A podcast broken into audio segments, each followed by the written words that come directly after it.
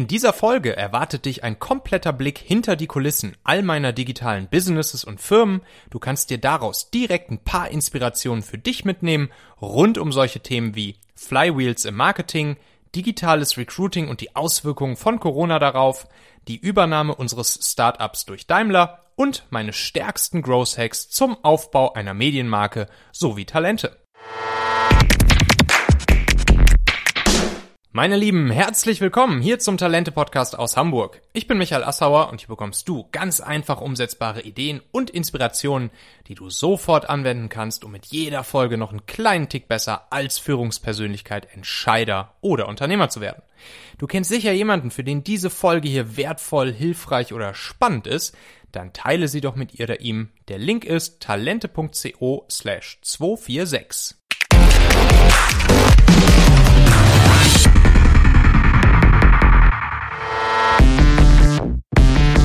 Ja, heute habe ich euch hier eine Folge mitgebracht, die zuerst erschienen ist vor einigen Wochen im Sieben Fragen, Sieben Essenzen Podcast vom lieben Daniel und Henrik. Und ähm, ja, mit den beiden habe ich über solche Themen gesprochen wie, wie baut man eigentlich eine erfolgreiche Direct-to-Consumer D2C-Brand auf? Wie vermarktet man eigentlich ein digitales Produkt? Und wie kann dadurch dann ein sogenanntes Flywheel im Marketing äh, entstehen, was so ein bisschen die, die Weiterentwicklung von einem Funnel ist. Ähm, was ist beim digitalen Recruiting besonders wichtig? Wir haben ein bisschen über Performance Recruiting gequatscht und auch natürlich, was für Auswirkungen hatte Corona denn eigentlich so aufs gesamte Recruiting-Business? Ähm, ich habe dann noch einen richtig coolen Hack mitgebracht, um beim Remote Recruiting gute Kandidaten endgültig von dir und deiner Firma und deinem Team zu überzeugen. Und äh, wir haben auch darüber gesprochen, was der wichtigste Erfolgsfaktor ist beim Aufbau einer Medienmarke, wie Talente es beispielsweise äh, wurde in den letzten zwei, drei Jahren. Ja, dann haben wir einige Blicke hinter die Kulissen gewagt, ähm, bei Familonet, bei Talente, bei Talentmagnet, bei Prackfit und wir haben darüber gesprochen, was bisher geschah und was als nächstes so passieren wird. Zum Beispiel, wie geht's Familonet heute, unserem Startup? Ähm, was hat's damals für mich bedeutet, Familonet an Daimler zu verkaufen? Wie war da der Prozess? Wie hat das Ganze funktioniert? Und wir haben auch darüber gesprochen, äh, welchen Podcast ich eigentlich immer samstags unter der Dusche höre. Da kannst du auf jeden Fall mal gespannt sein. Wir haben auch noch kurz darüber gesprochen, wie es zur Leaders Toolbox überhaupt kam. Das Produkt, was ja diese Woche rausgekommen ist von mir. Zwölf Tools, die ja jede Führungspersönlichkeit, jeder Chef, jeder Entscheider, jeder Teamlead meiner Meinung nach kennen sollte, um richtig gute Ergebnisse zu erreichen und gleichzeitig einen sehr entspannten Job zu haben. Wenn euch das interessiert, geht einfach mal auf talente.co slash 12 und da könnt ihr euch dann mal ein bisschen genauer zur Leaders Toolbox äh, erkundigen. Talente.co slash 12 natürlich auch nochmal in den Shownotes dieser Folge hier verlinkt. Und jetzt geht's los mit Daniel und Henrik. Erlaube mir bitte ganz kurz unserem heutigen Partner dieser Folge hier, nämlich Urban Sports Club, Danke zu sagen. Ja, ihr kennt es. Mehr Homeoffice, weniger soziale Kontakte, Kurzarbeit, der Spagat zwischen Familie und Job. Corona hat da ganz schön was durcheinander gebracht, ganz schön was verändert, auch nachhaltig. Und Urban Sports Club hat da kürzlich so eine repräsentative Umfrage zu dem ganzen Thema gemacht und rausgefunden, dass sich fast 90 Prozent der Arbeitnehmer wünschen, dass ihr Arbeitgeber sie beim Erhalt ihrer Gesundheit unterstützt.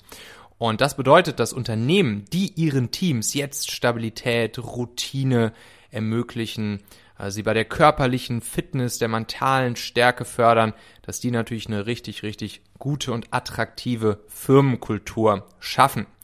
Und als Sport Flatrate sozusagen als Firmenfitness-Sport-Flatrate bietet Urban Sports Club Unternehmen ein ziemlich großes und vielfältiges Angebot an, um eben genau diese mentale und körperliche Gesundheit ihrer Mitarbeiter zu fördern. Und das ist dann am Ende natürlich eine grandiose Win-Win-Win-Situation für dich als Führungspersönlichkeit, für deine Mitarbeiter und für deine Firma. Schaut euch das Ganze gerne mal näher an und kontaktiert einfach mal das liebe Team von Urban Sports Club. Auf talente.co slash usc habe ich euch eine Weiterleitung eingerichtet. Und dort auf dieser Seite, da findest du dann auch alles rund um die verschiedenen Firmen-Fitnessmodelle von Urban Sports Club. Talente.co slash USC. Den Link findest du natürlich auch nochmal in den Shownotes dieser Folge hier direkt in deinem Podcast-Player. Da kannst du dann einfach draufklicken. Ja, herzlich willkommen, liebe sieben Fragen, sieben Essenzer-HörerInnen. Heute zur Folge 11 mit Michael Assauer, der gerade mit Blick auf die Adria in Kroatien sitzt, etwas neidisch. Äh, ihr werdet heute wieder sehr viele Essenzen äh, aus den, aus vielen verschiedenen Bereichen mitnehmen. Einmal werden wir darüber reden, was datengetriebenes und technologisch unterstütztes Recruiting eigentlich ist, wo es vielleicht auch in die Zukunft hingeht. Wir werden über die Gründerstory von, von Michael und all die Erfahrungen auch mit einem Verkauf sprechen und dann auch ähm, konkret über wie welche Tipps ihr mitnehmen könnt zum Thema Medienmarke, was es bedeutet, eine Medienmarke zu gründen. Und äh, Michael, äh, ich kenne, wir haben uns schon einmal gesehen, äh, haben wir festgestellt bei der Startup Tour in Hamburg im Familionet Office, damals in meinem Bachelor. Du bist äh, Serial Entrepreneur, hast danach auf jeden Fall noch äh, viele weitere Dinge und davor auch schon viele weitere Dinge gemacht und ähm, bist unter anderem Gastdozent an, an sehr renommierten Unis und auch als Mentor tätig. Äh, und deine Herzensangelegenheit hat es so oft zumindest auf mich gewirkt, ist, äh, ist der Aufbau von perfekt funktionierenden Teams. Ähm, aber vielleicht sagst du auch noch mal ein paar Worte zu dir. Herzlich willkommen. Ja, tausend, tausend Dank ihr beiden, dass ich hier sein darf. Cool, freut mich sehr. Ähm, ja, du hast ja im Prinzip schon das meiste grob zusammengefasst. Ich glaube, über einiges werden wir wahrscheinlich auch immer mal wieder jetzt sprechen, so in den nächsten Minütchen. Ja, Michael Assauer mein Name. Ähm, paar Firmen schon gegründet, vor allen Dingen so im, im Digital- und Startup-Bereich, äh, angefangen mit einem Tech-Startup, Familonet, das wo du damals auch bei uns im Office warst, äh, dann äh, eine digitale Produktentwicklungsagentur ähm, gemacht und jetzt habe ich mich so ein bisschen dem ganzen Thema äh, Mitarbeiter finden, führen, binden verschrieben. Habe ich einerseits eine Content-Plattform, die heißt Talente und eine Performance-Recruiting-Plattform, äh, die nennt sich Talentmagnet. Und ja, da können wir gleich ein bisschen weiter drauf eingehen. Aber ich glaube, das soll es jetzt erstmal so als Kurzzusammenfassung, als Elevator-Pitch sollte das jetzt erstmal reichen. Ja, cool. Danke dir. Sehr schön. Dann bevor wir in die, in die Fragen reingehen, ähm, Daniel, ähm, habe hier wieder eine Frage an dich, ähm, so als Warm-up. Was war denn bei dir so deine persönliche coolste und beste Recruiting-Erfahrung? Hm, meine coolste Recruiting-Erfahrung.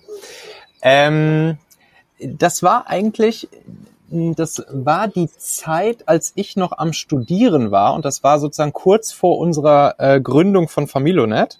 Ähm, da habe ich dann nämlich als Werkstudent bei Adventure angefangen zu arbeiten. Adventure, ähm, ja, ein, ein Inkubator, ein Business Builder, ähm, die damals auch schon digitale Geschäftsmodelle äh, ja, gebaut haben und ähm, MVP-mäßig schnell am Markt getestet haben.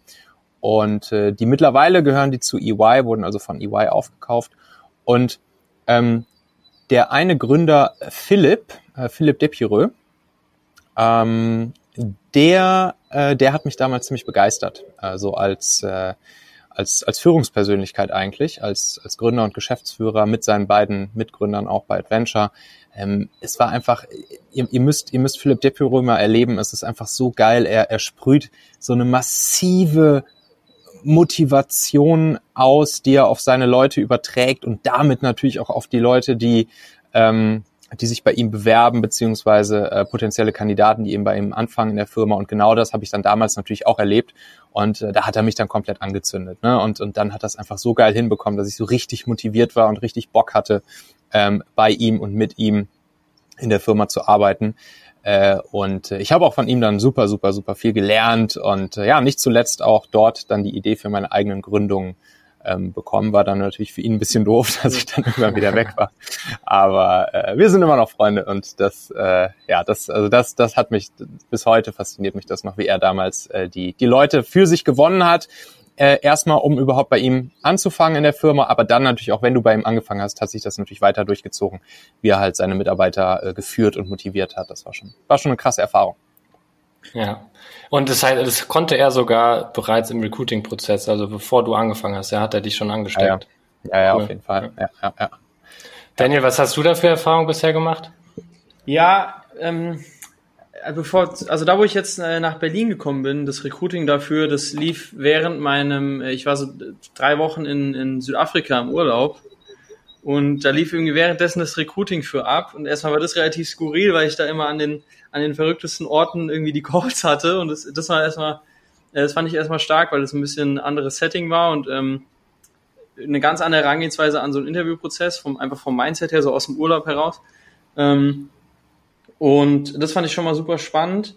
Und dann fand ich es auch gut, dass innerhalb des, während des Recruiting-Prozesses quasi, die Firma dann gemerkt hat, dass ich auf eine andere Stelle eigentlich noch viel besser passe mit den Skills und den, und den Themen, auf die ich Bock habe. So. Und dann hat sich während des Recruiting-Prozesses so eine andere Rolle ergeben. Und das finde ich generell immer stark, wenn, wenn Recruiter oder Firmen dann in dem Sinne mitdenken, dass sie halt gucken, okay, das ist ja jetzt ein spannender Kandidat für die Position A, aber wir haben noch Position B und dann den Kandidaten so gut verstehen, dass sie halt einfach merken, dass er oder ich in dem Fall für eine andere Position viel besser passen können auch und dann so flexibel sind und dann das nochmal umstellen, andere Leute in den Prozess holen und so, äh, das hat Spaß gemacht. Und das finde ich auch irgendwie wichtig oder eine gute, fand ich einfach eine gute Erfahrung so im Nachhinein. Äh, vielleicht auch ein bisschen gebiased wegen dem Urlaub und die Atmosphäre war generell stark, aber ja, genau. Ähm, ja, wir haben noch eine Frage aus der, aus der letzten Episode. Und zwar von dem Jan, der gerne wissen würde, wie oder was, was sind für dich zum Beispiel, Michael, so Erfolgskriterien, um eine, sag ich mal, eine digitale Marke äh, gut aufzubauen oder gar eine D2C-Brand? Und vielleicht kannst du dir auch mhm. was, auch aus den, deiner Erfahrung aus der, aus der Produktentwicklung, Produktmanagement äh, auch teilen. Das wäre das wäre super spannend also ich selbst habe die Erfahrung gemacht, ja mit Familonet eine, im Prinzip eine, eine D2C-Brand aufzubauen, äh, die sich direkt an die Zielgruppe ähm, Familien mit Kindern vor allen Dingen gerichtet hat und das weltweit. Also wir hatten damals äh, so zweieinhalb Millionen User auf der auf der ganzen Welt mit unserer ähm, Brand Familonet, eine Smartphone-App, ähm, mit der Familien untereinander oder Familienmitglieder untereinander ihren Standort teilen können. Und was ich da gelernt habe, ist, dass eine der aller, aller, aller wichtigsten bei, äh, Sachen bei, bei oder Erfolgskriterien beim Aufbau von so einer Brand ist, dass die Nutzer, die Kunden ähm, gerne anderen davon erzählen, dass sie diese Brand ähm, nutzen. So, das haben wir dann halt auch rausgefunden, dass das bei uns einer der allerkrassesten Wachstumstreiber war, ähm, dass einfach ja, zum Beispiel äh, Mütter untereinander, wenn sie sich irgendwie, was weiß ich, äh, in, der in, in der Schule der Kids getroffen haben oder was weiß ich, irgendwie äh, miteinander unterwegs waren, ähm, etc. Dass sie sich einfach davon erzählt haben, hey, guck mal, wir haben hier irgendwie so eine neue App, die heißt Familonet und äh, damit können wir jetzt irgendwie unseren Standort untereinander teilen, das macht uns den Alltag äh, leichter und so weiter und so fort. Und das ist einfach ein riesen Wachstumstreiber. Das sehen wir jetzt heute wieder. Ich bin beteiligt mhm. bei PragFit, das ist ein Online-Fitnessstudio für Schwangere. Mhm. Und da ist es eigentlich wieder ein ziemlich ähnlicher Kasus. Ähm, da empfehlen sich dann die Schwangeren untereinander dieses Produkt weiter ähm, haben einfach gute Erfahrungen damit gemacht, finden es cool, anderen davon zu erzählen, ihre Erfolge mit den anderen zu teilen. Und das ist auch hier wieder ein krasser Wachstumstreiber. Und das ist dann ja vielleicht auch so ein bisschen, wenn man das jetzt Marketing theoretisch aufzieht, ist es halt so ein bisschen so auch dieses Flywheel, ne, was man ja öfters mal hört, dass man eben ähm, dafür sorgt, dass die, die Bestandskunden, die bestehenden Nutzer und Kunden einfach so krass happy sind mit deiner Brand und du ihnen natürlich auch ein paar Incentive gibst und es auch irgendwie so ein bisschen antriggerst und sie dazu motivierst durch verschiedenste äh, Techniken, ähm, anderen potenziellen Kunden von deiner Brand zu erzählen. Ja. Und ich glaube, das ist einfach äh, ja einer der krassesten und wichtigsten Erfolgsfaktoren beim Aufbau einer Endkonsumenten-Brand. Was war denn, was war denn euer Flywheel bei Familionet? Vielleicht jetzt auch aus der Produktseite eher, also wie hast du es sichergestellt, mhm. sozusagen, dass die App mehr genutzt wird und weiterempfohlen wird? Ja, also da kannst du natürlich verschiedene Sachen machen. Du kannst natürlich dafür sorgen, dass es, dass es einfach organisch passiert, ne? Also dass äh, dass du ähm, erstmal musst du natürlich ein geiles Produkt haben, das ist logisch, aber kein Produkt auf dieser Welt ist halt tausendprozentig perfekt. Das heißt, es gibt natürlich immer irgendwelche Sachen, äh, worüber man sich theoretisch aufregen kann. Dann ist es aber erstmal wichtig, auch bei den Leuten, ähm, die zufrieden sind mit deinem Produkt, ähm, dafür zu sorgen, dass sie dich zum Beispiel auch online bewerten, dass sie ihre Meinung teilen etc. Weil wie wir ja wissen, ist es ja auch oft so, dass bei irgendwelchen Online-Bewertungsportalen oder zum Beispiel bei einer App auch im App Store, dass natürlich tendenziell öfters mal solche Menschen dort ähm, Dampf ablassen, die jetzt vielleicht ein Problem haben mit dem Produkt. Mhm. äh, und dann halt ein Sterne Bewertung geben. Das heißt, du fängst schon mal ganz, fängst schon mal ganz, ganz einfach damit an, dass du halt die Leute, die zufrieden sind, äh, auch dazu motivierst, eine gute Bewertung für dein Produkt abzugeben, so dass andere, die danach suchen, dann eben auch gute Bewertungen und echte Erfahrungen äh, von zufriedenen Kunden äh, finden. Das kann man wiederum machen, indem man die Leute zwischendurch mal in der App fragt, hey, wie zufrieden bist du? Eins bis fünf Sterne und alle, die irgendwie drei Sterne geben, äh, die leitest du dann irgendwie zum Support weiter und alle, die vier oder fünf Sterne geben, die fragst du dann, ähm, willst du nicht vielleicht eine Bewertung im App Store für uns abgeben, damit auch andere, ähm, andere Families irgendwie hier von dem Produkt profitieren können. Ja, und so kriegt man dann zum Beispiel an der Stelle seine, seine Kundenbewertung äh, nach oben geschraubt. Dann kann man natürlich auch Incentives geben, also äh, man kann dann so Sachen machen, ne, was wir auch alle kennen, ähm, wirb irgendwie weitere Kunden und dann kriegst du vielleicht einen Monat oder zwei oder drei for free. So, erzähl deinen, deinen Bekannten und Freunden und Freundinnen von, von dieser App äh, und, äh, und dann profitierst du halt mit davon. Sowas kann man machen. Wenn man es jetzt richtig krass groß aufziehen will, kann man auch ein Partner- oder Affiliate-Programm machen, ähm, so dass du halt wirklich dafür sorgst, dass die Leute sogar anfangen, Content zu produzieren äh, für, für dich, genau.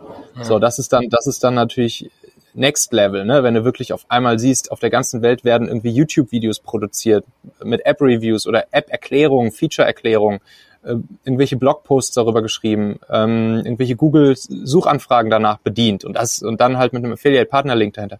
Das ist dann natürlich nochmal richtig krass. Und so kann man sich dann da so langsam aber sicher sein, sein Flywheelchen aufbauen. Also glaubst du auch, dass es ähm, eine kontinuierliche Abfolge ist? Also wie du es jetzt gerade erzählt hast, wenn es jetzt ein Startup wäre, würdest du auch so die Reihenfolge bedienen sozusagen? Oder ist es natürlich ja. einfach? Ähm, Würde würd ich sagen, ähm, so die, diese letzte Stufe, die wir gerade besprochen haben, nämlich das, das Partnerprogramm und sozusagen andere Menschen, so ein bisschen ist das ja, wenn man äh, salesseitig sich anguckt, ist es ja so, dass du, dass du im Prinzip so deine riesengroße externe Sales-Armee hast ähm, und äh, da würde ich auf jeden Fall auch schon mal von Anfang an drüber nachdenken, äh, ob, ob sich das vielleicht irgendwie easy implementieren lässt von Anfang an, mhm. weil ähm, weil es am Ende einfach das aller, aller, aller stärkste ist. Ich meine, es gibt halt nichts Geileres, als wenn du da draußen hunderte, tausende Leute rumrennen hast, die halt von morgens bis abends dein Produkt verkaufen. Das ist natürlich ja. der absolute Hammer. Ja.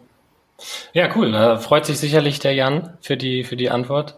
Ähm, zweite Frage. Geht jetzt äh, so um das Thema Recruiting. Ähm, hab ich so haben wir ein kleines äh, Zitat geklaut. Mit den richtigen Worten und einer Prise smarter Algorithmen die besten Köpfe für Unternehmen gewinnen. Was meinst du damit genau oder was meint ihr damit genau? Ja, das ist, äh, das ist so eine kleine Zusammenfassung, die hast du dir, wie du sagst, geklaut, wahrscheinlich von meinem LinkedIn-Profil. ähm, da geht's dann darum, äh, was wir bei Talentmagnet machen. Ne? Ähm, Talentmagnet eine Performance Recruiting Lösung. Ähm, Performance Recruiting bedeutet im Prinzip nichts anderes als äh, Leute, äh, Kandidaten, gute potenzielle zukünftige Mitarbeiter für Unternehmen zu finden durch eigentlich genau das, was du da jetzt gerade gesagt hast, nämlich äh, ansprechende ähm, ansprechende Kommunikation, zum Beispiel in Form von ähm, einer ansprechenden Werbeanzeige, mit einem ansprechenden Visual, mit einem ansprechenden Text, einer ansprechenden Copy, die Bedürfnisse hin zu Bedürfnisse, also Wünsche oder weg von Bedürfnisse, also äh, Problemlösungen ähm, für bestimmte Menschen sozusagen bereithält und das dann verbindet mit ähm, Performance-Marketing-Methoden, also im Prinzip bezahlter Werbung. So mhm. und ähm, und konkret, praktisch ist es dann so, dass ähm, wir das für unsere Kunden so machen, dass wir uns genau angucken, ey, ähm, was für Leute sucht ihr? Also es kommen halt Kunden zu uns, die äh, ja sehr schwierige Stellen zu besetzen haben, wo sich halt schon zig Headhunter die Hände, äh, die die Zähne dran ausgebissen und die Hände ausgerissen haben, ähm, wo halt Indeed Monster Stepstone äh, irgendwie nur Crap reinkommt an Bewerbungen und äh, wo halt auch so diese klassische Direktansprache auf LinkedIn und Xing irgendwie so, wo dann, wo dann so Recruiter und Headhunter von morgens bis abends irgendwelche Messages raushauen äh, als Direktnachricht, wo das halt auch nicht funktioniert. Und dann gucken wir uns halt genau einmal an, okay, was sind so Bedürfnisse hinzu oder weg von, die diese Leute, die die eben gewinnen wollen, äh, haben. ähm, und dann wird, wird darauf bezahlte Werbung geschaltet, auch wieder mit einem smarten Prozess dahinter. Smarte Vorqualifizierung auf so einem mobilen Quiz. Also mal ein Beispiel. Ähm, wir hatten zum Beispiel mal äh, eine Kampagne, da wurden Bauleiter gesucht, ähm, so im Sanitärbereich. Mhm. Ein großes, großes norddeutsches Bauunternehmen. Und diese, diese Bauleiter, die da gesucht wurden, ähm, das sollten Sanitärmeister sein, die halt schon so seit 10, 20 Jahren ihre eigene, äh, ihren eigenen Sanitärhandwerksbetrieb haben. So, und genau solche Leute wurden da halt gesucht, die dann in der Firma halt anfangen sollten, um dort Bauleiter zu werden. Naja, und dann sind wir halt mal reingegangen und geguckt, okay, was, was, was bewegt diese Leute so, was ist halt jetzt genau hier diese, diese, diese Prise, beziehungsweise diese, ja, diese Worte, diese Emotionen, diese hinzu, weg von Bedürfnisse, psychologischen Bedürfnisse, physische Bedürfnisse, die die haben. Und dann kam halt irgendwann raus, dass die alle davon sprechen, dass sie dicke Knie haben. Also das ist dann da irgendwie so ein geflügelter Begriff bei denen. Ja, ich habe wieder dicke Knie, weil die halt seit 20, 30 Jahren auf den Knien rumrobben äh, und sich halt die Knie damit kaputt machen. Ja. So, und ähm, ja, und das war dann natürlich perfekt. Da konnten wir dann äh, perfekt eine Kampagne machen, die halt so in die Richtung ging, ey, kein Bock mehr auf dicke Knie. So, und dann natürlich schön, das ist sozusagen die, die, die, die smarten Worte mit der Prise Algorithmen, dann halt das richtige Targeting, äh, die richtige Aussteuerung, die richtige Zielgruppe ansprechen, den richtigen, die richtige Vorqualifizierung in diesem mobilen Quiz dahinter und so weiter und so fort. Und das war natürlich super geil. Innerhalb von ein paar Tagen wurden dann da, ich glaube, zehn oder zwölf richtig geile Kandidaten ähm, ähm, gefunden, wo das Unternehmen sich dann nachher die, die Kandidaten aussuchen konnte. Und das ist halt genau dieser Mix aus sozusagen der smarten psychologischen Komponente gemixt mit der technischen Algorithmenkomponente. Das macht Performance Recruiting aus und ja, ist meiner Meinung nach halt die Methode, wie man heutzutage Mitarbeiter finden sollte. Cool.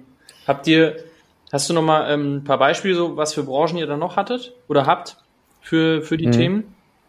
Ja, also branchenmäßig ist es, ist es eigentlich sehr offen. Du kannst, du kannst Performance Recruiting für je, jede Branche äh, nutzen. Also ähm, natürlich haben wir insbesondere, insbesondere solche Kunden, wo der ne, hier der vermeintliche Fachkräftemangel groß ist.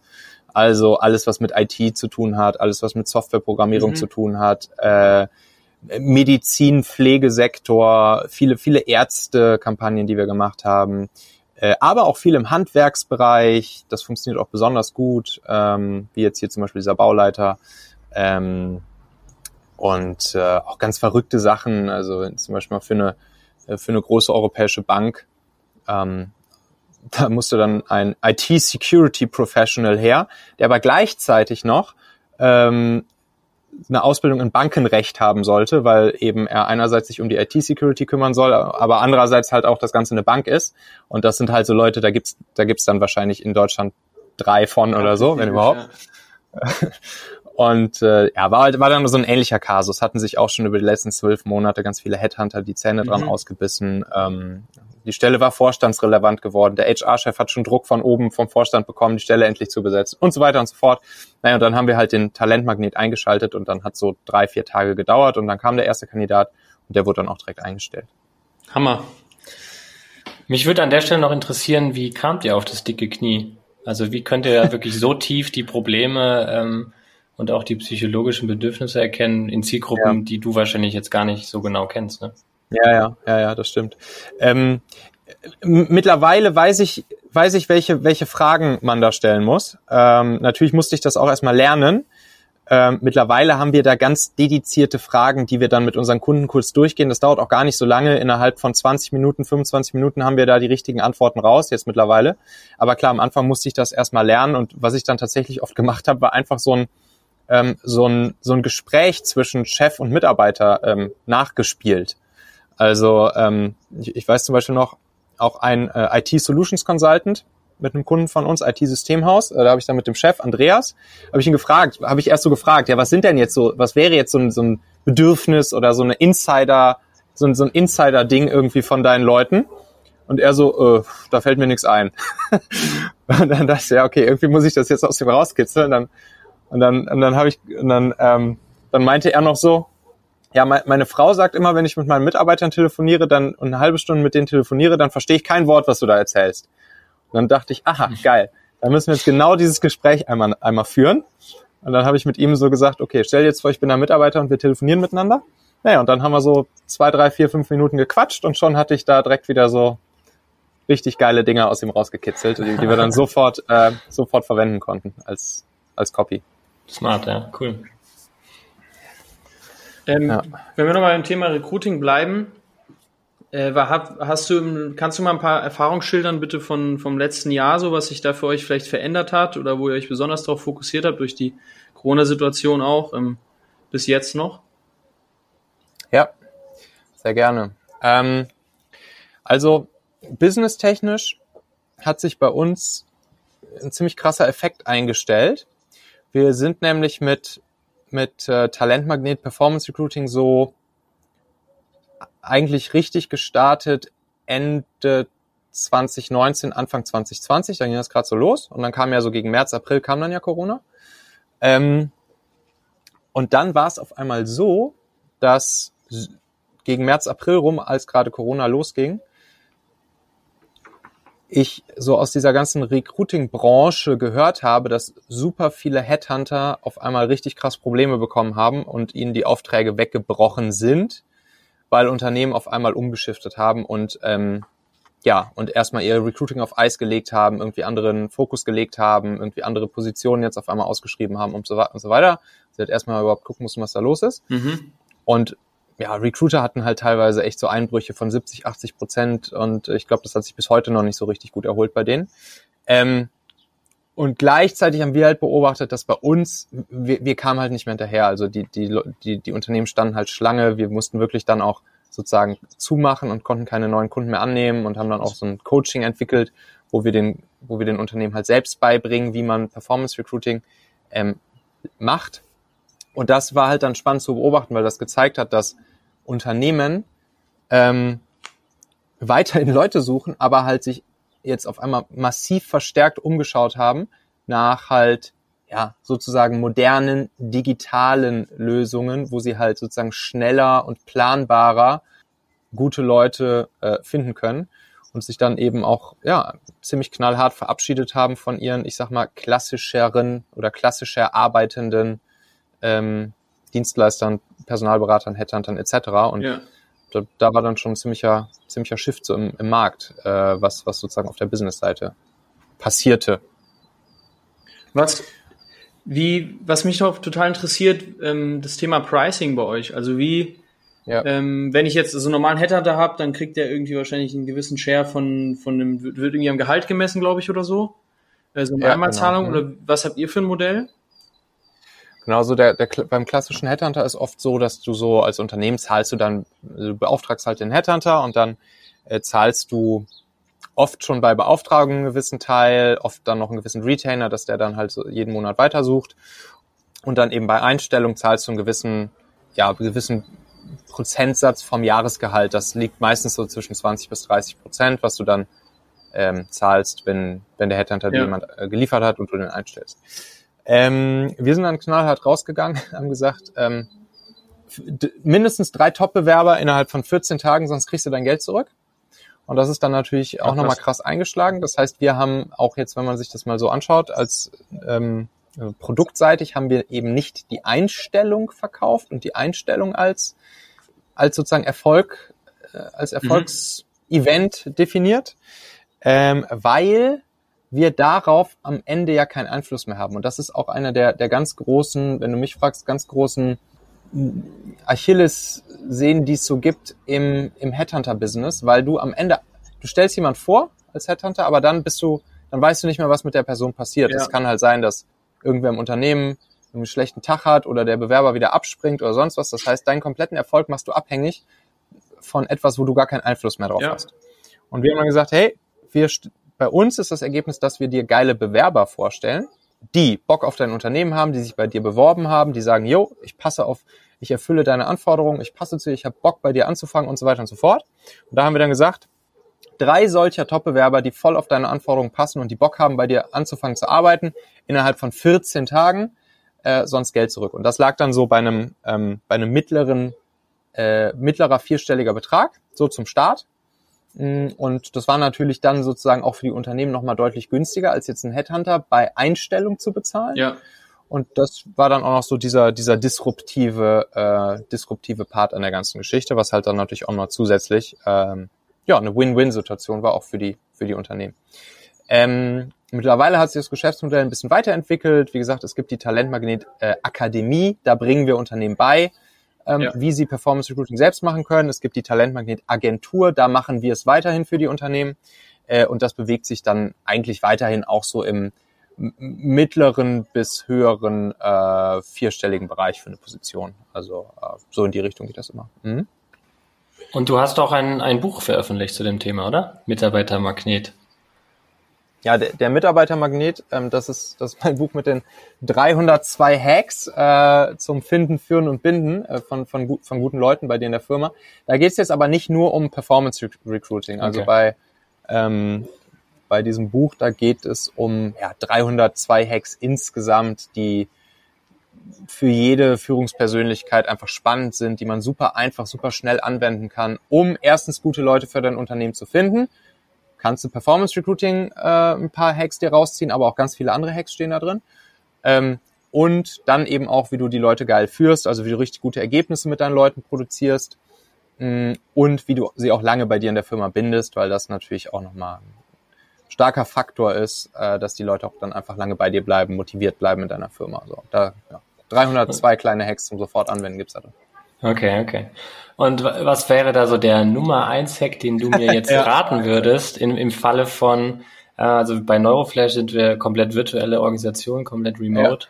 Ja. Ja. Ähm, und also ist jetzt Corona nichts Neues für uns, aber trotzdem ähm, stelle ich mir da immer die Frage, Recruiting und Remote, virtuelle Organisation, was hast mhm. du da vielleicht für Erfahrungen oder Tipps, die, ähm, die, okay, die mir auf. jetzt helfen würden? Ja, pass auf, dann hau ich jetzt hier einen geilen, geilen Hack für euch raus. Der steht, der steht nahezu so bei mir im Buch drin, ähm, aber ich adaptiere den jetzt ein bisschen für eure Organisationsform. Ähm, mhm. Und zwar ist das ein Hack, den habe ich mal ähm, vom, vom Gründer von, äh, von Foursquare in, äh, in, in New York äh, gehört. Und da war die Situation so, der hat halt gesagt, ey Michael, wenn du so, wenn du, wenn du in Kontakt bist mit einem richtig, mit einem Kandidaten, den du unbedingt haben willst, wo du, wo du weißt, yo, ähm, der würde irgendwie super geil passen, den will ich unbedingt zu mir ins Team holen. Äh, und du hast auch schon von diesem Kandidaten irgendwie gute Zeichen bekommen und äh, ihr seid euch im Prinzip beide einig, so, yo, das passt irgendwie gut und irgendwie habt ihr Bock aufeinander und im Prinzip kann es deiner Meinung nach sofort losgehen und du denkst, dass der Kandidat auch denkt, äh, jo, das könnte ja alles hier ganz gut passen. Und äh, ihr wisst ja wahrscheinlich, wie es ist, da können immer noch tausend Sachen dazwischen kommen, äh, die, die dann eben dafür sorgen, dass es dann doch nicht klappt. So. Und dann hat er gesagt, also hat mir der Gründer von Foursquare erzählt, ey Michael, das Allerwichtigste in dieser Situation ist, dass du nicht nur diesen Kandidaten von dir überzeugst und von deiner Firma. Das ist noch relativ easy so, weil ihr seid euch ja dann in dieser Situation im Prinzip schon einig. Aber das Allerwichtigste ist, dass du die Familie und die Freunde von diesem Kandidaten für dich und für dein Unternehmen überzeugst. Weil das sind nämlich die kleinen Mikro-Influencer für den. Wenn der dann nach Hause kommt abends und irgendwie vielleicht seiner Frau ähm, davon erzählt, dass er überlegt, seinen aktuellen Job an den Nagel zu hängen, also ich meine, die besten Leute sind ja nicht arbeitslos, ne? den holst du ja nicht jetzt aus der Arbeitslosigkeit raus, sondern der ist ja gerade irgendwo am Arbeiten, ähm, dann kann es halt super schnell passieren, dass Family und Friends dann sowas sagen wie, ja, komm, aber bist du dir jetzt sicher, willst nicht noch ein Jahr warten? Und es ist gerade Corona und wir ein bisschen abwarten und und dass, dass halt die kleinen Mikroinfluencer, Family, Friends und Fools dann die Leute auch schnell wieder davon abbringen können, bei dir anzufangen. So, und dann dachte ich, ja, macht Sinn, habe ich auch gefragt, ja gut, aber ich kenne die ja gar nicht. wie, wie, soll ich, wie soll ich denn jetzt, äh, wie soll ich denn jetzt Family, Friends and Fools äh, von diesem Kandidaten, gerade jetzt in eurer Situation, wenn ihr komplett remote unterwegs seid, wie soll ich die denn, ja. wie soll ich die denn jetzt von mir überzeugen? Hat er gesagt, ja, machst du folgenden Hack, ähm, machst du einfach ein kurzes, knackiges Video, das kann auch super, super easy auf dem Handy, selfie-mäßig produziert sein, muss gar nicht high polished sein machst ein kurzes, knackiges Video, wo du ähm, die, die Firma ein bisschen vorstellst, wo ein paar Mitarbeiter zu Wort kommen, wo du vielleicht nur das Produkt ein bisschen zeigst, wo du einfach mal so zwei, drei Worte nochmal erzählst über die Firma, über das Arbeiten bei euch und so weiter und so fort. Und natürlich damit natürlich auch deine, deine Firma so äh, halt pitcht.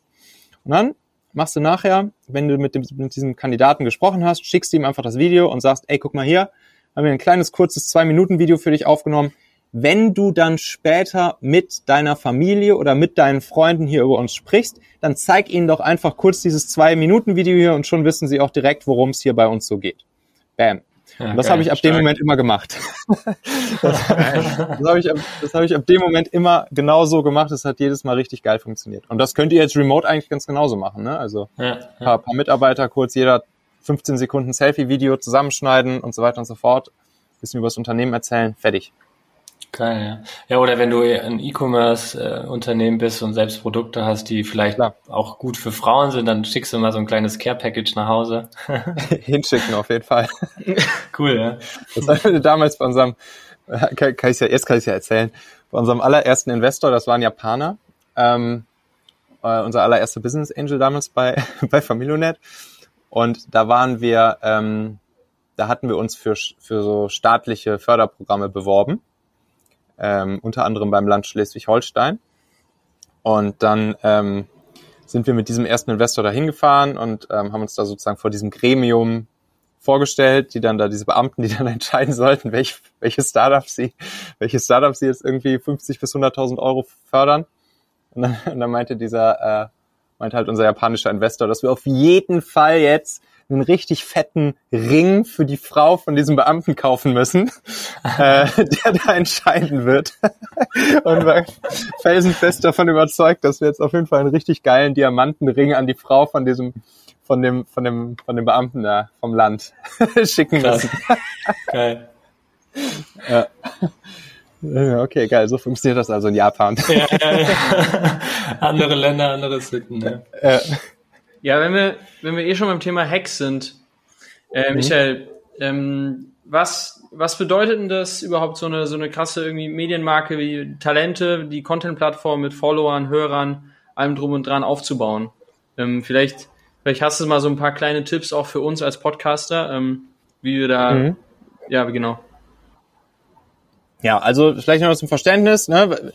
Talente ist im Prinzip meine Content-Plattform. Ja das muss man jetzt nochmal getrennt sehen von all dem, was wir bisher besprochen haben. Ja. Familionet war die Familien-App. Talent Magnet ist ein reines Performance-Recruiting, B2B-Produkt. Ja.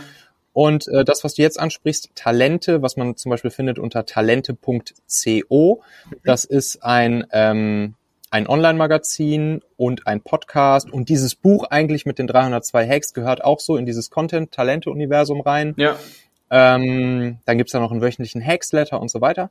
Und das zielt einfach nur darauf ab, ähm, Führungspersönlichkeiten, Gründern, Unternehmern richtig coole, genau solche Hacks, wie wir jetzt hier schon ein, zwei besprochen haben, an die Hand zu geben, wie sie eben gute Mitarbeiter äh, finden, sie geil führen, geile Ergebnisse mit ihnen produzieren und dann lange bei sich binden. So, und damit habe ich damals Ende 2018 einfach angefangen, ähm, einen Podcast rauszuhauen, mein Talente-Podcast. Dann kam irgendwann dieses Online-Magazin dazu und dann ist das einfach immer weiter gewachsen.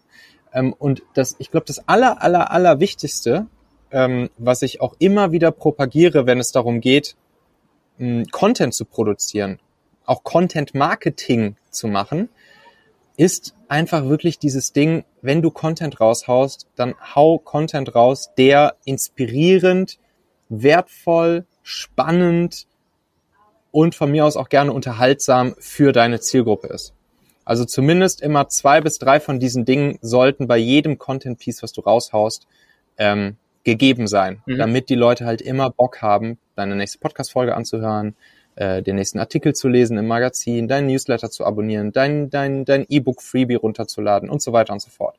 Inspirierend, wertvoll, hilfreich, spannender, unterhaltsamer Content. Wenn du jetzt immer bei jedem Ding, was du raus hast, zwei bis drei dieser Adjektive einen Check dran machen kannst, ähm, dann hast du im Prinzip schon gewonnen. Das ist halt so dieser Surf-First-Gedanke, ne? Ja. Ähm, und der ist halt einfach beim Thema Content massiv wichtig. Und dann lässt sich das übrigens auch sehr, sehr, sehr geil verbinden nachher mit Performance Marketing. Ähm, das sieht man jetzt zum Beispiel bei, bei Pragfit, hier das Online-Fitnessstudio, wo ich beteiligt bin. Ähm, da gibt's auch ein Online-Magazin. Mm, und da geht's halt rund um jegliche Fragen, äh, die schwangere Mädels so haben. Was weiß ich, hier Schwangerschaftsstreifen, welchen Sport kann ich in der Schwangerschaft machen, was kann ich da essen und so weiter und so fort. Und zu all diesen, zu all diesen Search Terms ranken die, die Artikel von Pragfit sehr gut, also immer so auf den ersten ein bis fünf Google-Plätzen. Mhm. Und das ist halt ganz geil, weil darüber kommen natürlich dann jeden Tag äh, Tausende von Menschen auf die Pragfit-Seite, ähm, die dort sich wirklich ihre Problemlösung abholen. Ne? Also da geht es mhm. jetzt nicht darum, die einfach nur auf die Webseite zu holen, weil sonst würden die Seiten noch gar nicht so gut ranken, weil Google das kapiert, wenn du da nur Crap reinschreibst. Das heißt, die Leute haben wirklich ein Problem, ein Search-Term und dann mit hilfreichem, wertvollen, inspirierenden, ähm, unterhaltsamen Content, ähm, ja, surfst du, ja. surf first. Ja. So, und dann kannst du natürlich danach, kannst du den Leuten dann dort auf der Seite beispielsweise ein Content-Upgrade äh, anbieten gegen ihre E-Mail-Adresse. Äh, du kannst sie retargeten mit Performance und so weiter und so fort und dann ihnen natürlich auch von, von deinem Produkt erzählen. In dem Fall jetzt hier PragFit, das Online-Fitnessstudio für Schwangere. Und das ist halt ein richtig geiler Mix. Ne? Also erstmal wirklich die über richtig geilen Content den Zielgruppenbesitz aufbauen. Das ist ja eigentlich das Ding, den Zielgruppenbesitz aufbauen und diesen dann nach hinten raus ähm, ja, monetarisieren, auch wieder dadurch, dass du dann halt ein Produkt anbietest, was zusätzlichen Mehrwert bietet. Ist, ich frage mich jetzt an der Stelle, ist Talente, also die Content-Plattform, quasi auch Verlängerung beziehungsweise eine Art von Flywheel für Talente Magnet? Ähm, also Talente gab es vor Talent Magnet. Mhm. Ähm, und da war mir ehrlich gesagt noch gar nicht so genau bewusst, was wie diese Monetarisierung hinten raus mal sein wird. Mhm, ja. Aber ich wusste, ich wusste, dass da was Gutes bei rauskommt. Ich wusste nur noch nicht was. Da war ich mir aber trotzdem total sicher. Ähm, und ja, man kann es so sehen heutzutage, dass viele der Talentmagnet äh, die hatten ihre ersten Touchpoints mit, mit mir und diesem ganzen Thema ähm, über Talente. Also über ein Talente-Podcast oder über das Magazin oder über das Buch aber nicht, aber das ist jetzt nicht nur der einzige Sinn und Zweck von der Talente-Plattform. Ne? Es gibt ja. auch noch, ähm, es gibt auch noch ein, zwei andere, ähm, ein, zwei andere Produkte. Ich bringe jetzt demnächst sogar noch ein, ein weiteres Produkt raus, eine Leadership Toolbox, wo es einfach so zwölf knackige Leadership Tools auf einen, auf einen Schlag gibt, die man alle, die man braucht, mehr braucht man nicht als guter Leader. Und das wird dann so ein, ein weiteres Produkt und so weiter und so fort. Das heißt, diesen Zielgruppenbesitz, ähm, den bin ich jetzt sozusagen nicht auf Teufel komm raus am Ausschlachten, sondern das ergibt sich dann halt so nach und nach organisch. Ne? Klar, mhm. äh, man kann die Zielgruppe natürlich auch monetarisieren durch, durch Partnerschaften, Sponsorings, Werbung, die man dann ähm, in diese Zielgruppe reinspielen kann und so weiter und so fort. Aber Prio 1 ist hier wirklich geilen Content zu liefern, zu dienen, den Leuten wirklich zu helfen, sie zu inspirieren, sie zu unterstützen und dann passiert die Monetarisierung hinten raus durch ganz verschiedene Sachen ganz alleine. Was würdest du sagen, wie wichtig dazu noch das äh, Thema so ähm, Kontinuität ist? Also ob jetzt immer montags jede Woche oder ob das mal eineinhalb Wochen lang dauert, bis das neue Content Piece kommt oder dann mal eine Woche und dann mal zwei mhm. Wochen oder mal vier Tage. Würdest du sagen, das ist wichtig, dass es immer so taggenau ist oder irgendwie so wochengenau oder? Ähm, kommt, kommt glaube ich, ein bisschen drauf an. Also jetzt zum Beispiel, wenn man vom, ähm, vom Magazin ausgeht, jetzt zum Beispiel mein Online-Magazin, das Talente-Magazin mhm. auf talente.co, äh, da ist es so, dass die Artikel, also es kommen in der Regel zwei Artikel pro Woche raus, einer von mir und einer von einem Gastautor. Mhm. Ähm, aber die sind jetzt nicht immer, dass die am selben Tag rauskommen. Das ist auch eigentlich egal, weil die Artikel ähm, vor allen Dingen das Ziel haben, auch bei Google gut zu ranken ähm, und dort auf bestimmte Search Terms richtig geile Antworten zu geben für die Leute, ja. die dann eben suchen nach diesen Search Terms. Und dann ist es eigentlich egal, ob der jetzt heute oder morgen rauskommt. Das ist, das ist nicht so wild. Da sitzt jetzt ja keiner und geht jeden Tag auf talente.de und wartet, dass der neue Artikel da ist. Bin jetzt ja nicht bild.de. ähm, bei einem Podcast, glaube ich, ist es ein bisschen kritischer. Ähm, das ist auch jetzt erstmal nicht kriegsentscheidend. Ich habe auch relativ wirr angefangen. Ich habe mal, ich habe glaube ich angefangen mit einer Folge pro Woche, dann waren es mal, ich habe sogar mal drei Folgen die Woche gemacht ähm, und so weiter, dann mal wieder ein bisschen hin und her geswitcht. Aber mittlerweile hat sich das bei mir so eingependelt auf Montag und Donnerstag jeweils eine Folge. Mhm. Ähm, und das, das kennen die Leute mittlerweile. Also das würde ich schon sagen. Ich glaube, da ist schon kriege ich von relativ vielen Hörern äh, so gespiegelt, dass sie das, die bauen das dann einfach irgendwann in ihren Alltag ein. Dann wissen sie halt, aha, Cool. montags morgens unter der Dusche zum Wochenstart höre ich mir halt wieder den Assauer an. Ja.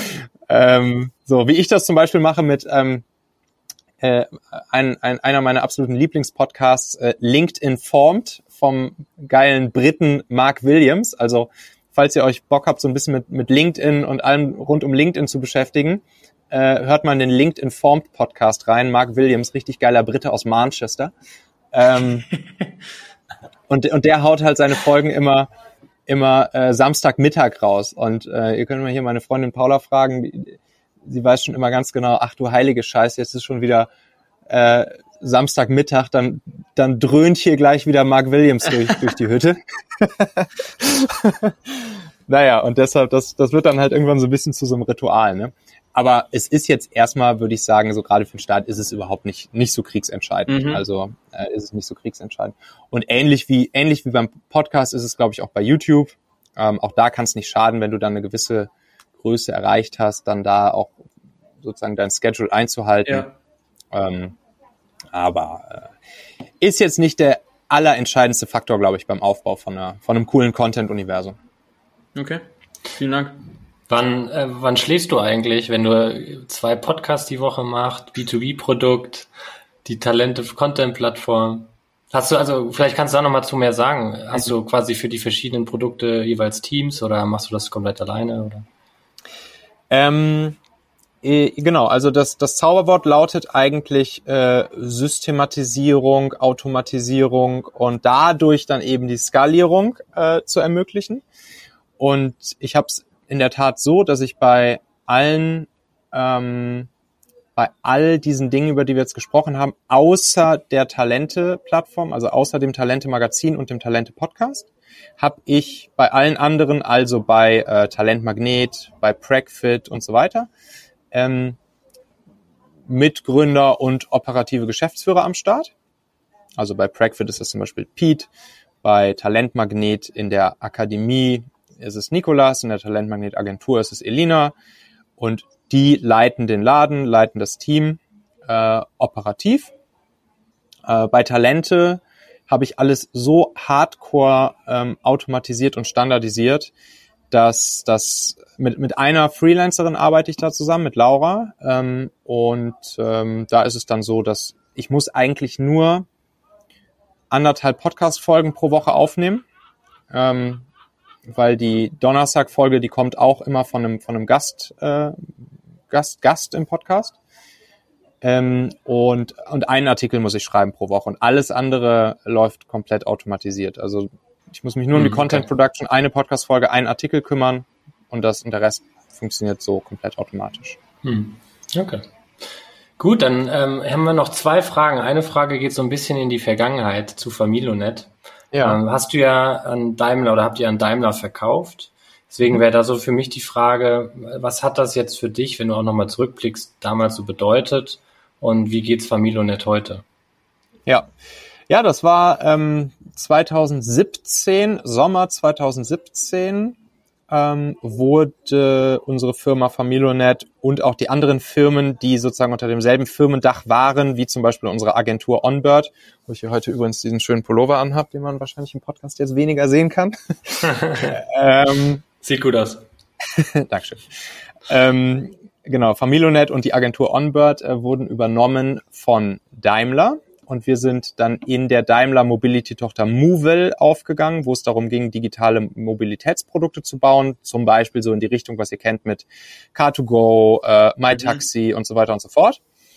Ähm, ja, und das war natürlich ein krasser Moment für uns damals, weil äh, wir damit unser Baby, das, was wir äh, gut fünf Jahre aufgebaut hatten, inklusive unserem Produkt und allem drum und dran, auf einmal sozusagen vom Konzern aufgekauft äh, gelassen haben. Und wir haben es damals auch so gemacht, ähm, dass meine beiden Mitgründer äh, Hauke und David sowie ich auch gesagt haben, wir machen das nur, wenn all unsere Mitarbeiter auch Bock haben mitzugehen. Ähm, also wir mussten die Firma nicht verkaufen, sondern wir hätten auch, wir waren profitabel, wir hätten locker sagen können, äh, nö, kein Bock drauf.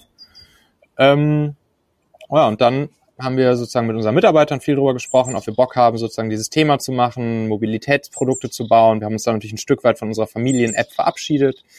Ähm, und äh, haben dann im Team gemeinsam entschieden, jo, lass uns da im Team gemeinsam rübergehen und sozusagen das, das Thema angreifen. Und das war schon sehr emotionaler Moment, aber im Nachhinein auch äh, auf jeden Fall ein, eine sehr vernünftige Entscheidung. Ich habe dann da auch sozusagen dieses Konzernleben nochmal sehr viel gelernt und viele der, der Talente-Sachen, die ich heute so contentmäßig mache, setzen sich auch genau aus diesem Sweet Spot zusammen zwischen der Startup-Welt, die ich halt erlebt habe, und der Konzernwelt, die ich erlebt habe. Mhm. Und deshalb ist das ganz spannend. Ähm, ja, und wie geht's Familionet heute? Familionet gibt's noch. Ähm, da bin ich mittlerweile nicht mehr operativ mit tätig. Es sind noch ähm, ein paar unserer ehemaligen Mitarbeiter und meine beiden Ex-Mitgründer sind noch sozusagen dabei, Familionet so ein bisschen ja auch eher als, als Nebenprojekt äh, am Leben zu erhalten. Aber es ist jetzt von keinem von uns mehr äh, sozusagen der, der Fokus. Es hat aber immer noch, ja, bestimmt irgendwie mittlerweile so, tippe ich mal, zweieinhalb bis drei Millionen User ähm, auf der ganzen Welt. Ähm, die App gibt's weiterhin auf jeden Fall. Ja, ähm, ich bin da jetzt, ich bin da jetzt nicht mehr großartig mit dabei, aber ich ist natürlich weiter ein Herzens, Herzensbaby von mir und ich verfolge das natürlich immer so ein bisschen und gucke, was die App so macht und dass sie irgendwie ein neues Update gemacht haben, was sie jetzt reingebaut haben und so, das gucke ich mir natürlich weiter an. Ja, cool. Ja, schön, dass es dann so jetzt auf, darauf aufgebaut wurde, quasi, ne, deine, deine weiteren ja. Tätigkeiten. Cool. Genau. Ja, und äh, wir stellen ja unserem Gast immer eine Frage, ähm, beziehungsweise fragen dich jetzt, äh, was dich derzeit so umtreibt was wir, also die Frage würden wir dann unserem nächsten Gast stellen. Ja. Was mich gerade so umtreibt. Ja, also ähm, dieses, dieses, dieses Thema ähm, Nachhaltigkeit ist ja in aller Munde und äh, ist auch irgendwie in gewisser Weise wahrscheinlich so ein, ein gewisses Trendthema gerade. Ich frage mich dabei, ob wir neben der ganzen äh, ökologischen Nachhaltigkeit, äh, wo glaube ich so vor allen Dingen der Fokus gerade auch in der öffentlichen Diskussion drauf liegt, ob wir auch die ökonomische Nachhaltigkeit äh, im Blick haben oder ob wir die vielleicht manchmal ein bisschen vergessen. Äh, ist jetzt vielleicht eine etwas komplizierte Einstiegsfrage für euren nächsten Gast. ähm, sorry dafür. Aber äh, ja, das ist halt schon was, wo ich mir gerade ähm, sozusagen auf der Makroebene ich bin halt auch alter Volkswirt, ne? Also ich habe halt Volkswirt gelernt und bin nicht nur Betriebswirt, sondern auch Volkswirt. Mhm. Und dementsprechend ähm, ist das schon was, wo ich auch drüber nachdenke. Also wenn man sich, wenn man sich überlegt, was, was gerade so ähm, an, an den an, an, an den Geldmärkten passiert, äh, wenn man sich anguckt, wie da die Kohle einfach nur so gedruckt wird, rausgehauen wird, ja. wie im Prinzip jetzt in den letzten anderthalb Jahren jegliche ähm, vernünftigen ähm, jede, jegliches vernünftige Maß und Mitte ähm, des soliden Wirtschaftens aufgehoben wurden. So und ich glaube schon, dass darunter ganz schön krass unsere nachfolgenden Generationen und Kinder, wenn wir jetzt halt nicht krass aufpassen, äh, auch ganz schön zu leiden haben werden. Ähm, und das ist halt auch ein Aspekt von Nachhaltigkeit, finde ich. Nachhaltigkeit ist natürlich äh, wichtig, es auf den ökologischen Aspekt zu beziehen, aber der ökonomische Aspekt, den darf man halt auch nicht ähm, aus den Augen verlieren, weil das äh, dazu führen kann, dass man damit, ne, dass man damit Freiheit, Frieden und Wohlstand aufs Spiel setzt. Und äh, das ist halt eine der wichtigsten Dinge, die wir hier die letzten 70 Jahre in Europa uns, äh, beziehungsweise nicht wir, sondern unsere Großeltern sich erkämpft haben. Äh, Freiheit, Frieden und Wohlstand. Und das ist halt für uns schon so selbstverständlich. Und es wäre halt traurig, wenn wir es jetzt sehr leichtsinnig wieder verspielen. Sehr schöne Frage, finde ich. Da müssen wir uns jetzt mal auf die Suche machen nach einem passenden Gast, Daniel. ja, kein Problem. Ich, ich, würde euch auch verzeihen, wenn ihr, wenn ihr die Frage, äh, wenn ihr die Frage, wenn ihr, wenn ihr euch eine einfache Frage ausdenkt. ja, cool. So, wie gewohnt noch ein Tipp zu einer passenden früheren Folge hier im Talente Podcast, die ja sich sehr gut jetzt hier einreiht in all das, was du in dieser Folge hier gehört hast. Und das ist ebenfalls eine Folge, wo wir einen Blick hinter meine Kulissen wagen, sozusagen. Und zwar war das die Folge Nummer 198 hier im Talent Podcast. Die lautet Meine Story hinter den Kulissen vom Tech-Startup zum Online-Business. So, und das war ein Interview, was ich gegeben hatte im Online-Business-Podcast. Da hat mich der liebe Timo Eckert interviewt. Und was da passiert ist, dass wir viel tiefer noch reingehen in diese Entwicklung, ähm, dass ich eben früher ja Technologieprodukte gebaut habe. Äh, ich ja klassisch auch aus der, äh, der Tech-Produktentwicklung komme ich ähm, mit meinen Teams eigentlich immer Software gebaut habe und dann irgendwann jetzt diesen Switch gemacht habe, sozusagen ähm, ja in Richtung des Online-Businesses, welches sich diese Produkte, die ich früher selbst gebaut habe, diese Software, die sich eher diese Produkte zunutze macht, um damit eigentlich eine andere Art von Online-Business zu bauen. Das, was ich jetzt eben heute mache mit all diesen äh, Produkten und, und Firmen, äh, über die wir jetzt hier in dieser Folge sehr viel gesprochen haben. Das ist, eine, das ist eine sehr spannende Entwicklung, die dahinter steckt und ich bin sicher, dass du da auch einiges für dich ähm, mitnehmen kannst und als Inspiration für dich nutzen kannst. Also Folge Nummer 198 hier in diesem Podcast, einfach mal in deinen Podcast-Player gehen, äh, runter scrollen bis Folge Nummer 198. Äh, sie lautet Meine Story hinter den Kulissen vom Tech-Startup zum Online-Business.